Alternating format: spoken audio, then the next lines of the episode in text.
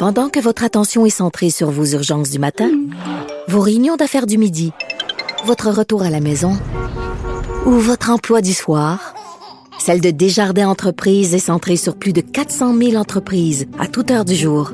Grâce à notre connaissance des secteurs d'activité et à notre accompagnement spécialisé, nous aidons les entrepreneurs à relever chaque défi pour qu'ils puissent rester centrés sur ce qui compte, le développement de leur entreprise.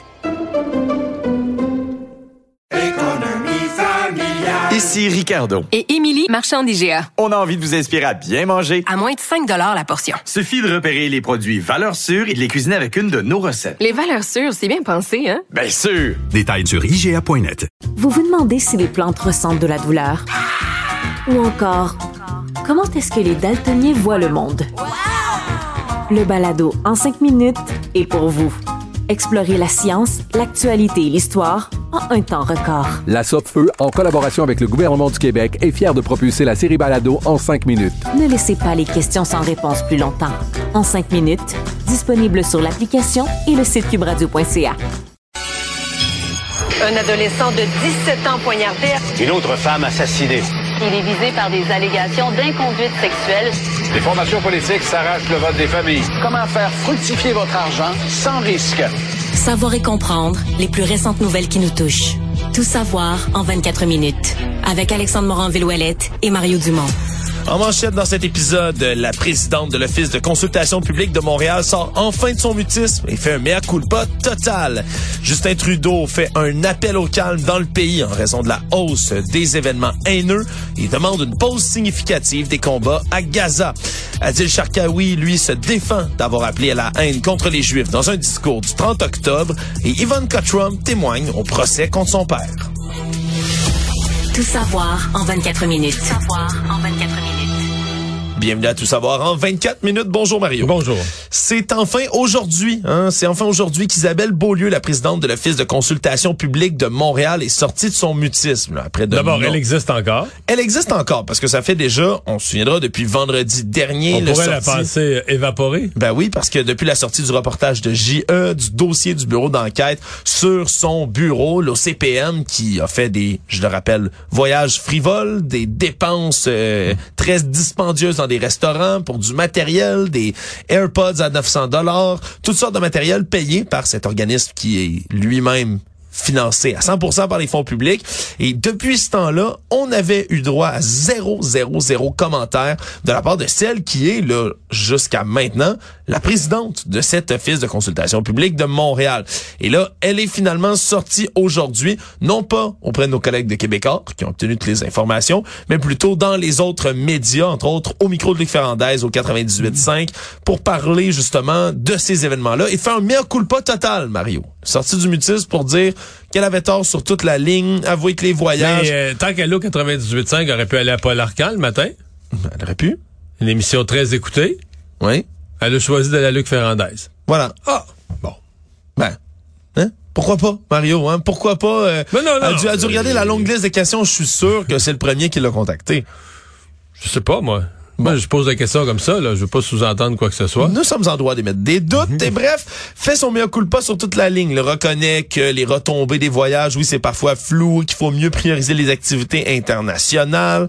Elle dit que les repas au restaurant où on faisait des meetings d'affaires, ben, que c'est une tradition de l'office depuis longtemps, mais que Je ça pas ce mot-là, une tradition. C'est une tradition, ça. Nous, on, faut qu'on jase d'affaires, là. On pourrait, on On pourrait fait un souper, gros repas, tout le monde. Ouais, un repas de huîtres pour discuter. C'est une tradition. On a Parce que t'es un office de consultation publique. Mais là, toi qui sais tout, Alexandre, Oui. là, cette semaine, là, pendant que la présidente est absente, qui passe la semaine à justifier leurs dépenses, mais qui consulte les Montréalais? Mais ça, c'est une bonne question, Mario. Mais sois rassuré parce que Guy Grenier, lui, qui participe justement là, à ces réunions-là depuis longtemps, qui est le secrétaire général de l'organisme, mais lui, en ce moment, est au Brésil, Mario. Je sais. On Je l'ai regardé. Moi, qui vois tout et qui sais tout, Oui. je l'ai trouvé. Où est-il? Mais non, mais hier, puis j'ai montré ça à Yves Poirier, j'ai trouvé l'organisme international de démocratie participative, l'OIDP, je pense, qui fait son congrès international. Donc j'ai trouvé l'organisme, j'ai trouvé le congrès de Rio de Janeiro, et sur le site du congrès, Tu peux le regarder en direct sur YouTube. Ah, est-ce qu'il était là en direct au moment où tu as consulté? Il, il, a fait une conférence. Là, j'ai pas, non, il était pas là pendant que j'ai consulté, mais ça avait l'air plate en baptême, en tout cas. mais euh, Yves Poirier l'a trouvé. écoute, il s'adressait à la fin de la conférence, il y a une photo, il s'adressait à c'était pas un million de personnes, c'était 4-5. Je trouvais ça de valeur parce que je me disais que Montréal s'en va partager son expertise sur comment bien consulter une population. Tu sais, je me dis, ça aurait dû être entendu. C'était une conférence. Par des centaines de personnes? Ben, des milliers. S'il te plaît. Là, c'était combien, 4-5? Ben là, je suppose qu'il y en avait plus que ça dans la salle avant. Mais disons que ça regarde mal. Ben, Mario, on peut se réjouir. Il aurait pu les amener au restaurant pour lui faire part de sa vision d'affaires. Oui, oui, oui. Mais là, je sais pas, là, son voyage... Euh, pour ce qui revient, là, il ne pas avoir si hâte que ça de revenir au pays. Là. On, imagine que non, là, alors que vraiment, c'est Isabelle Beaulieu, donc qui a fini par aller au bat en bon français aujourd'hui, mais à des endroits sélects et euh, après un, un nombre de selon temps, mes informations, Elle pourrait donner une entrevue à LCN au cours des prochaines heures. La rumeur circule. Fait qu'on va attendre ses réponses. Mais ce sera à voir de ce côté-là. Pendant ce temps-là, mais le monde politique québécois est appelé à réagir et c'est la ministre des Affaires municipales, André Laforêt, qui est la dernière en liste de ces réactions-là qui est quand même concernée, on s'entend, comme ministre des Affaires ben municipales.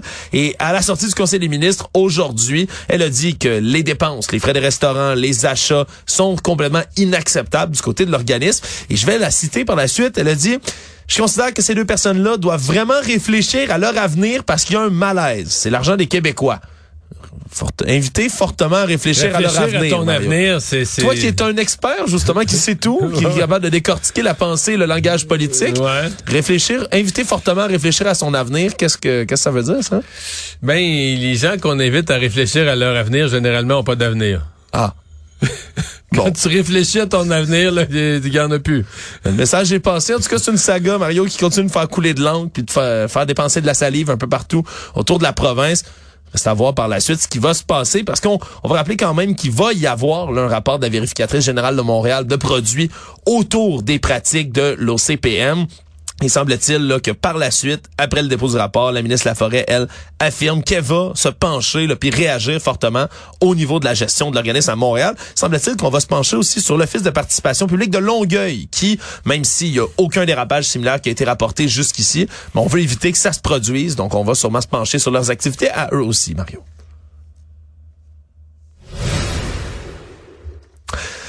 Justin Trudeau aujourd'hui a haussé un tout petit peu le ton envers l'État israélien. Là, maintenant qu'il ne réclame plus exactement une pause humanitaire comme il l'a fait longtemps, mais maintenant parle d'une pause humanitaire significative là, pour acheminer de l'aide humanitaire dans la bande de Gaza aux citoyens et aux civils qui sont pris au piège là, entre les feux du Hamas et de l'État d'Israël, l'armée israélienne qui continue de progresser euh, dans l'enclave là à ce moment-ci. Et parle surtout beaucoup du futur, d'un retour de la négociation, d'une solution à deux États. Là, fait une, espèce d'appel au calme là, qui fait écho, entre autres, là, aux appels nombreux dans la Chambre des communes maintenant pour parfois un cessez-le-feu, parfois une trêve humanitaire. C'est le terme qu'on entend beaucoup. On peut écouter un peu Justin Trudeau là-dessus. Ça fait un mois, un mois et un jour maintenant, que Hamas a lancé une attaque horrible, inimaginable, contre des familles, des civils, en Israël. Et depuis ce jour-là, on voit euh, la mort, dévastation, la destruction de familles, de, de, de aînés, d'enfants. Donc, c'est des péchés, oui, de condamner tout d'abord les attaques du Hamas, mais pour ensuite le condamner vraiment la violence qui se passe à Gaza depuis ce temps-là, d'y vouloir faire tout ce qu'il peut pour réduire Il n'a pas demandé un cessez-le-feu, mais quasiment. Il a demandé une pause humanitaire longue. Oui. Pour permettre euh, de bon d'acheminer l'aide humanitaire, de faire sortir, de libérer les otages, de faire sortir les, les ressortissants étrangers. Et il a laissé entendre une pause humanitaire longue pour permettre aussi peut-être la désescalade. Mais là, une pause pour permettre la désescalade, c'est quasiment espérer un cessez-le-feu. Là. Oui, ça ressemble beaucoup à ça. Il veut pas le dire parce qu'il veut pas, évidemment que le Canada veut pas être en, porte-à-faux avec ses alliés euh, là-dessus. Exactement, mais du côté de la Chambre des communes, on est presque rendu au tiers de la Chambre là, maintenant qui souhaite un véritable cessez-le-feu puisque le Bloc québécois aujourd'hui, de par la bouche de son chef, Yves-François Blanchet, a changé son fusil d'épaule. Il y a deux semaines, trouvait qu'un cessez-le-feu, c'était irréaliste. Mais maintenant, se monte véritablement en faveur de tout ça, en disant que le gouvernement israélien, en ce moment, ben, se montre indigne de la situation en bombardant des cibles civiles les unes après les autres. Ils sont joints, bien évidemment, par les députés du NPD. L'ensemble du caucus réclame le cessez-le-feu. Les députés verts aussi, puis plusieurs députés libéraux qui se joignent également là, à cet effort. Ce qui fait qu'on est à plus de 110 élus fédéraux dans le camp, donc, de demander un cessez-le-feu. C'est près du tiers de la Chambre. Donc, on verra qu'est-ce que ça comme portée. Mais, mais puis j'ai, surtout, j'ai surtout aimé euh, de Justin Trudeau aussi euh, la, la deuxième partie de son intervention, alors qu'il il a fait référence au discours haineux, là, sans jamais nommer le Charkaoui ou le médecin de la rive sud, parce que c'est des deux côtés, là, haineux anti-juif, haineux anti-musulman ou anti-palestinien. Il a dit que ça avait pas sa place au Canada, que c'était intolérable au Canada. En fait, vraiment un appel au calme, à s'écouter, à ramener ça à des proportions.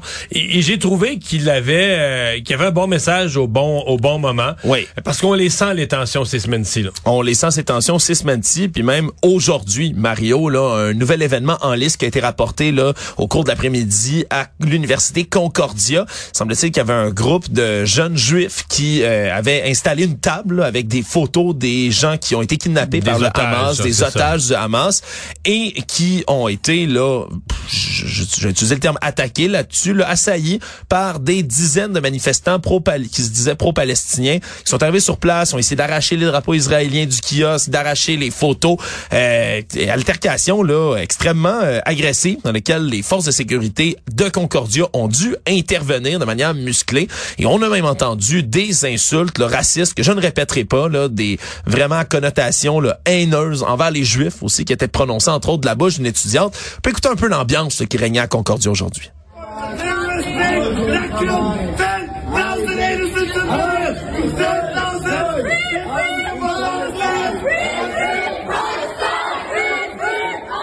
Vraiment, altercation physique, Mario, là, puis qui démontre que même dans une université, un endroit où il est censé avoir libre cours au débat et aux idées... Je suis un ben, gradué de. C'est une université qui a sa part d'extrémisme. Là. Euh, je veux dire, euh, tous les mouvements assez extrémistes, l'extrême gauche hyper présente dans l'université, contrôle un paquet d'affaires à l'époque. Je remarque, tu vas dire, ça fait 30 ans, mais les journaux étudiants, tout ça, c'était, euh, tu sais, à gauche, tout, tout, tout, c'est, c'est, c'est Lucam plus, là, du côté anglophone. Fait que, euh, c'est pas surprenant, là, qu'un kiosque, un kiosque sur, parce que je comprends que c'était un kiosque vraiment sur les otages, là, sur euh, le- le- libérer les otages. Ouais, c'est peut-être après ça le drapeau israélien qui est venu Ouais. mettre le faux pas. On, on- évidemment, on, se- on se lancera pas dans ce genre de dans ce genre de d'analyse là, Mario, mais clairement l'insulte entre autres là, qui a été lancée euh, envers là, vraiment là, les Juifs qui étaient sur place, qui, qui n'a pas sa place. Là, moi, je Non, la connaissais pas personnellement. C'est l'équivalent du mot en haine Voilà. pour une population de, de Noirs. Euh, Il y a Adil Sharkawi, qui est un peu à l'origine là, de si on parle beaucoup de discours haineux cette semaine, mais lui il se défend là, de n'avoir euh, pas fait aucun discours haineux euh, sur l'esplanade de, de la place des Arts. Ouais, un événement qui remonte au 31 octobre dernier, mais Adil Sharkawi qui a publié une vidéo sur ses réseaux sociaux se défend d'avoir fait un appel à la haine envers les Juifs. Ce que lui dit, c'est qu'il faisait un appel à Dieu directement et qu'il n'a jamais mentionné le mot juif. Je vais répéter quand même les propos qu'il tenait à ce moment-là, entre autres quelques-uns. Allah, charge-toi de ces agresseurs sionistes. Allah, charge-toi des ennemis du peuple de Gaza. Recense-les tous, puis extermine-les. N'épargne aucun d'entre eux. Bon. Sionistes, quand tu dis les sionistes, c'est des juifs qui sont Et pour les la ennemis du peuple de Gaza, euh, c'est pas euh, les Chiliens, mettons. Ouais. On s'entend. Ouais. Mais il extermine les tout. Mais il s'adresse à Dieu. Il demande, il dit pas aux gens de le faire, il demande à Dieu de le faire. Voilà, c'est la défense qui est utilisée Ouais. aujourd'hui en disant mais c'était pas l'incitation. débattable, mettons. C'est débattable, surtout que ça a été dénoncé là à peu près par toutes les Mais lui plateformes. là. dénonce ceux qui l'ont dénoncé, là, en commençant par François Legault. Exactement, ben les dénonce dit que vraiment ça avait pas sa place, mais surtout contre-attaque Mario là, il a indiqué qu'il compte poursuivre entre autres en diffamation le Centre des affaires israéliennes et juives, l'organisme qui avait relayé à l'origine la vidéo de sa prière puis qui avait déclaré qu'il ten- il tenait des propos haineux et là euh, lui dit non, je ne faisais que prier Allah pour arrêter le génocide. Sa défense dans ce cas-ci. Et c'est pas tout. Veut déposer une plainte au conseil de presse contre la chroniqueuse de la presse Isabelle Haché en disant que dans sa chronique qui concernait son discours controversé, ben, elle a détourné ses propos. Bon, est-ce qu'il va véritablement porter ces plaintes-là puis poursuivre le CIJA? C'est quelque chose qui reste à voir, Mario, mais c'est sûr que c'était une défense qui en, qui en a pas, euh, qui a pas l'air d'en avoir convaincu Ben, beaucoup dans la classe toutes les politique. en tout défenses, cas. toi, moi, toutes les défenses où tu réfères à Dieu, ben, tu sais, si tu l'écoutes, t'as quasiment l'impression que c'est, Dieu qui parle à travers lui, là. Tu sais, que c'est Allah qui parle à travers lui, là. Tu dis, ouais, c'est correct, là, ça, on repassera. Actualité. Tout savoir en 24 minutes. Le ministre de la Santé, Christian Dubé, a averti aujourd'hui que la grève des quelques 80 000 syndiqués de la Fédération des infirmières du Québec va provoquer des reports dans les chirurgies non urgentes qu'on a ici au Québec. Là. On parle, entre autres, d'à peu près, selon le calcul du ministre de la Santé, bien évidemment, à peu près 1000 opérations sur deux ou trois jours de grève qui vont être euh, menées par les syndicats sur une liste, on le sait, qui est constamment en allongement au Québec. Là, on parle de 163 620 opérations en attente au Québec. Et les opérations parmi celles-là qui sont en attente depuis un an, 13 931, Mario. Donc, c'est peut-être une contre-attaque aujourd'hui du ministre Dubé. Euh, lui a parlé après ça du recours au privé qui allait venir sauver euh, l'État québécois à ce niveau-là. C'est, Ben, en est-ce que c'est une tactique de dit- négociation? il- ouais, il a dit qu'aujourd'hui, par exemple, une chance qu'on avait la, une chance qu'on avait le privé, là. Euh, Oui. Sinon, il y aurait encore plus d'opérations annulées. C'est une tactique ou c'est, Ben, je pense que c'est un mélange d'une tactique, euh, mais je pense en même temps, tu sais, c'est- l'un exclut pas l'autre, là. C'est des faits, mais je pense que c'est une tactique de nommer ces faits-là à ce moment-ci, là. Et de dire aux syndicats, maintenant, là, t'as, t'as, euh, cette semaine, t'avais une journée, puis je sais que les gens viennent tout mêler, là. Lundi, t'avais une grève du Front commun. Oui, ça c'est comme les 420 C'est 000 personnes. 420 000, parce que c'est quatre gros syndicats. Mais dans le Front commun, t'as la CSN et la FTQ qui ont des employés d'hôpitaux. Oui. Puis, t'as la FIC, évidemment, qui, elle, est entièrement dans le secteur de la santé, qui est entièrement dans le secteur des hôpitaux. OK? Mais, le, le Front commun, en étant en grève lundi, a déjà perturbé des hôpitaux. La FIC en grève aujourd'hui et demain perturbe des hôpitaux. Donc, dans la semaine, mon point, c'est que les hôpitaux vont avoir été perturbés trois jours. La semaine prochaine, il n'y a rien. Mais dans l'autre semaine, T'as trois jours de perturbation du Front commun, t'as deux jours de perturbation de la FIC. Donc, en gros, la semaine au complet sera pas normale dans la plupart des hôpitaux du Québec. Et là, des, des, si c'est 1000, mettons qu'on fait un chiffre que c'est 1000 par jour des chirurgies, des chirurgies reportées, que cette semaine-là, tu vas être à peu près à 4000. Puis là, est-ce qu'on va avoir une grève générale illimitée à 1000 par jour? Donc, je pense qu'il faut quand même que les gens commencent à comprendre. Je sais que ça choque les syndicats. Ils disent, Ah, là, vous êtes contre nous, n'est pas contre vous. On nomme clairement les conséquences de la grève. Donc, vous faites la grève, vous avez le droit, c'est pas illégal, la loi vous permet de faire la grève, mais vous pouvez pas quand même empêcher en termes d'information qu'on nomme, il y a un coût pour la société à cette grève-là. Dans les affaires judiciaires. Maintenant, quelques cas assez euh, étranges, merci, dont euh, la défense d'un pédophile, Edgar Orantes, 41 ans, qui a tenté de faire dérailler l'accusation qui est portée contre lui, là, lui qui qui a agressé sexuellement, reconnu coupable d'agresser sexuellement une fillette de 9 ans dans des événements en 2015, dans une histoire qui est disons-le, Mario, hors de l'ordinaire, là, parce que... Ben, bizarre. Ouais, parce que le juge a dû réfuter ses arguments dans ce qui concerne le processus de dévoilement de l'enfant en question, dont l'identité est protégée par une ordonnance de la Cour. Là. Je rappelle, subit une violente agression en 2015, la jeune fille, alors qu'elle est en troisième année du primaire. À ce moment-là, son attitude change au grand complet, selon sa famille. Là. C'est une jeune fille qui est habituellement très joviale, enjouée, sociable, qui se renferme beaucoup sur elle-même, est devenue très triste. Et là, à l'été de ses 13 ans, la famille se rend au Pérou pour visiter un proche. Et là, on l'amène pour la guérir à participer à des rituels traditionnels péruviens, semble-t-il. Et là, ouais. rencontre ben un chaman, rencontre après ça ben une femme là, vraiment une guérisseuse d'esprit. Et le chaman, bref, participe à un rituel, rituel avec un cochon d'Inde. Là, c'est bien spécial, je suis pas un expert bien évidemment, mais mettre le petit cochon d'Inde qui marche sur elle. Et là, l'animal urine sur l'enfant, ce qui veut dire qu'il y a bel et bien un problème, quelque chose de mal qui se passe dans sa Donc, vie. si le, ce que je comprends du rituel, c'est que si le cochon d'Inde urine sur toi, c'est que tu vas pas bien. Là. Il déco, il sent que tu vas mal, que tu as un problème. Et semble-t-il. Caché ou un problème. Ouais, après ça, la cérémonie se poursuit, on brûle de l'encens, fait sonner une cloche, tapote l'enfant avec des fleurs. Et à la fin du rituel, le cochon d'Inde est sacrifié. C'est la tradition qui, qui veut ça. Sacrifier le cochon d'Inde. Et là, on dit que le chaman, quand il tue l'animal, ça lui permet de découvrir la vérité. Et là, ben, lui dit oui, il y a bel et bien un problème. Et là, la jeune victime, après ça, se fait poser toutes sortes de questions par ses proches. Se fait, ben oui, y a-tu quelque chose qui se cache? Est-ce que ça va pas bien? Et c'est à ce moment-là que la jeune fille aurait avoué l'agression subie quatre ans auparavant. Et là, c'était la défense de l'agresseur sexuel dans ce cas-ci qui lui tentait de dire, ben non, ça a dû modifier sa mémoire, cette cérémonie-là, euh, ça a joué dans ses souvenirs, c'est pas bon. Et finalement, ben, le juge a tranché contre ça, a dit reconnaître que oui, un rituel chamanique, c'est vraiment inhabituel selon nos mœurs et coutumes ici en Amérique du Nord, mais que ça veut pas dire que Non, ça invalide tout ça. Aussi bizarre que ça puisse être, ça a peut-être provoqué un moment où justement on l'a, on l'a, on a pris le temps d'interroger, euh, d'écouter la, la, la, la- jeune fille là. Oui, absolument. C'est peut-être juste ça là. Mais c'est exactement là, comme ça. euh, j'ai- Lui compare ça J'ai à... mes doutes sur le cochon d'Inde puis sa pisse là, mais je veux dire, euh, l'idée c'est qu'à un moment donné, il faut que tu si t'écoutes un enfant, t'as fait parler, ça se peut que tu obtiennes la vérité. Puis peut-être tout ça, c'est, c'est niaiseux à dire, peut-être que tout ça l'a mis dans un contexte de- d'ouverture ou de, de, de- pas de, de détente, en tout cas un contexte différent. C'est ce que dit le juge, lui qui compare ça à une rencontre avec un professeur de confiance, rencontre avec une travailleuse sociale, une séance de psychothérapie. Il dit Et tout à coup, ça le bâton sort là. exactement, et c'est ce qui est arrivé. Et Ouais. donc, ben, on a euh, véritablement donc euh, reconnu coupable là, ce pédophile d'avoir agressé sexuellement la jeune fille. Autre cas étrange judiciaire, c'est l'histoire d'une Inuk qui était portée disparue depuis le début de l'année, qui a finalement été retrouvée. Ça, ça a pas de bon sens. Ah, histoire complètement sordide. Euh, Alassie Tuki-Apik, une autochtone de 41 ans, originaire du Nunavik, qui a déménagé à Montréal, elle voulait trouver un nouveau départ, arrive en début d'année. Malheureusement, comme beaucoup de, de femmes comme elle qui quittent leur communauté, se retrouvent isolées et disparaît à Montréal. Et là, avis de disparition est lancé au printemps. Son frère se met à faire des recherches et se met à soupçonner deux frères qui vivent à Montréal-Nord, Francesco et Nicodemo Sansalone, qui vivent à Montréal-Nord dans la soixantaine.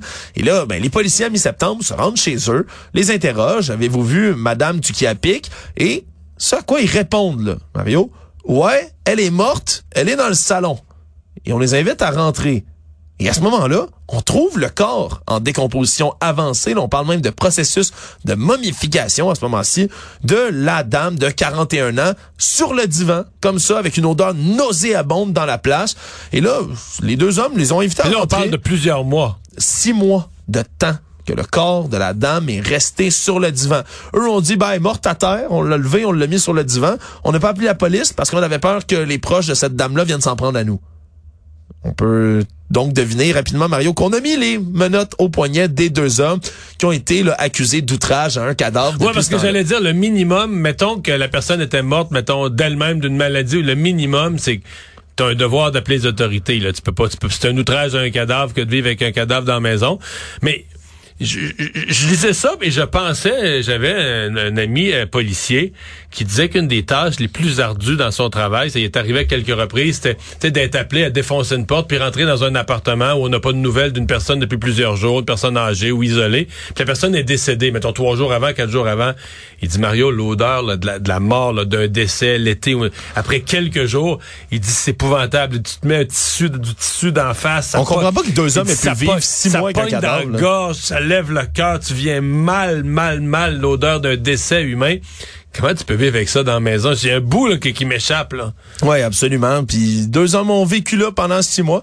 Puis là, vont le payer. Là, Mais les on deux hommes, voir la peine. euh, Mais semble-t-il maintenant que par ordonnance du tribunal doivent consulter un médecin et prendre des médicaments, ce qui Ben semble là. indiquer qu'ils ont euh, fort probablement des antécédents et même des problèmes de santé mentale là, qui sont euh, en ce moment. OK.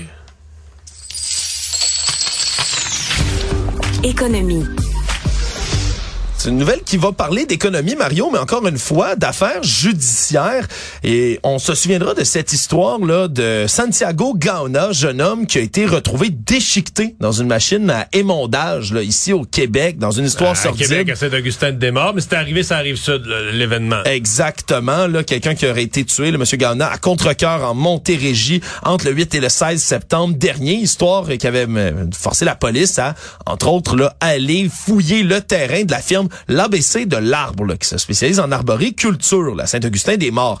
Et là, on apprend que le propriétaire de ce terrain-là, de l'entreprise, mais surtout de la déchiqueteuse qui a été utilisée pour déchiqueter le corps. M. Samuel Gauvin est obligé de déposer en ce moment une requête devant le tribunal parce qu'il explique que, en raison du fait qu'on ait saisi la déchiqueteuse pour un mandat de fin d'expertise, ben lui perd des revenus en ce moment. Puis il est en train de dire même qu'il pourrait Parce que là, faire la- tu, tu veux dire que la justice détient encore sa machine. Exactement, ça vaut à Ben peu près. la preuve, je veux dire, euh, il y a du sang, je sais pas, la preuve, elle- tu peux y redonner sa machine après, non? Ouais, ben, on, on, on croirait cela, Mario, me semble-t-il. C'est une machine qui vaut presque 100 000 puis qu'elle lui a pas été restituée encore. Donc là, lui, il peut plus, dé- c'est niaiseux, il peut plus faire son travail, il peut plus déchiqueter ses arbres. peut plus déchiqueter ses armes, semble-t-il, c'est des lourdes pertes financières en ce moment qui l'affectent. Il perd plusieurs contrats d'émondage qu'il peut pas honorer.